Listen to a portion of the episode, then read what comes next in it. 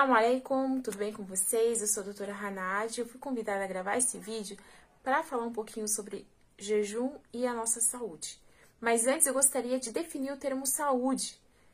Muitos se equivocam ao pensar que saúde é ausência de doença, quando na verdade saúde é um conjunto de fatores, que seriam os nossos hábitos alimentares, o nosso estilo de vida, a nossa rotina do sono, o nosso equilíbrio emocional.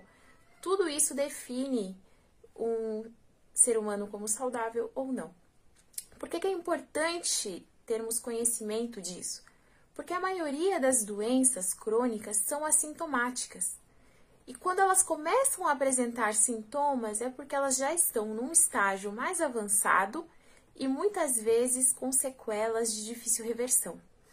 Então, é, se a gente tem noção de que o meu dia a dia, o que eu faço todos os dias, vai definir o meu futuro, vai definir a, o meu estado é, de saúde, a gente vai começar a ter mais cautela nas nossas decisões, né?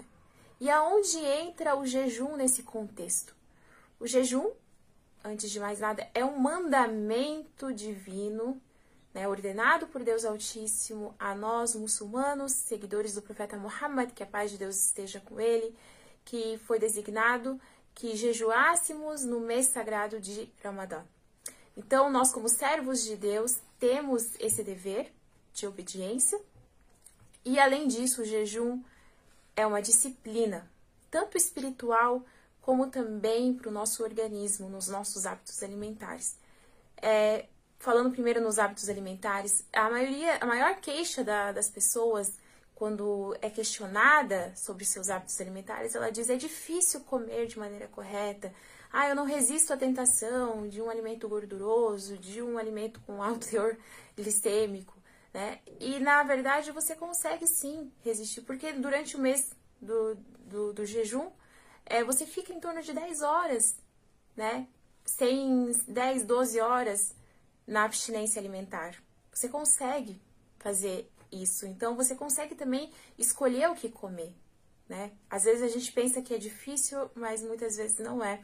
E além disso, como educação alimentar, a questão também de controle. Muitas vezes as pessoas têm dificuldade em é, comer de uma maneira moderada, comer a quantidade adequada, né? Então o jejum consegue mostrar que é possível também.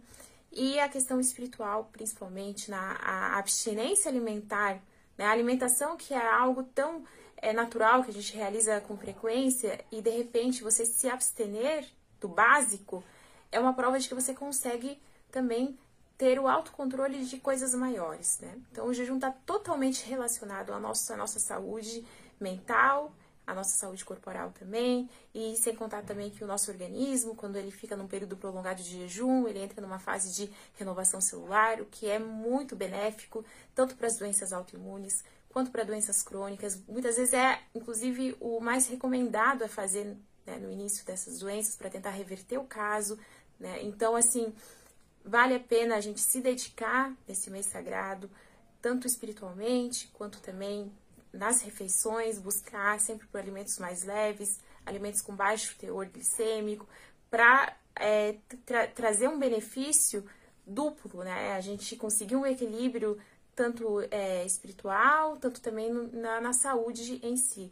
Né? Então, eu agradeço a, o convite e salam aleikum e um ótimo Ramadan a todos vocês. Ah.